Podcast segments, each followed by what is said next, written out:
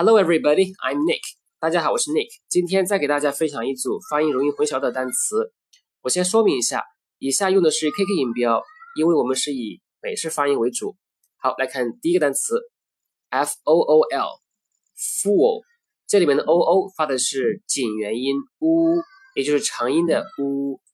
fool，fool 意思是欺骗或者是傻瓜。好，来看例句，You can't fool everybody. 你骗不了所有的人。再比如，I made such a fool of myself last night。昨晚我太让自己出丑了。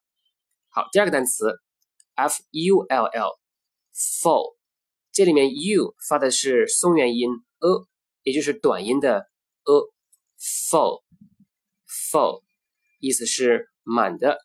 例如，This place is full of people。这地方全是人。再比如，I'm pretty full。我很饱。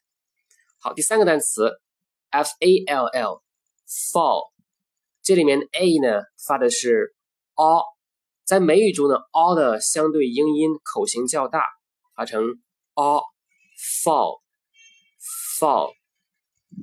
例句：The tree is about to fall，树马上要倒了。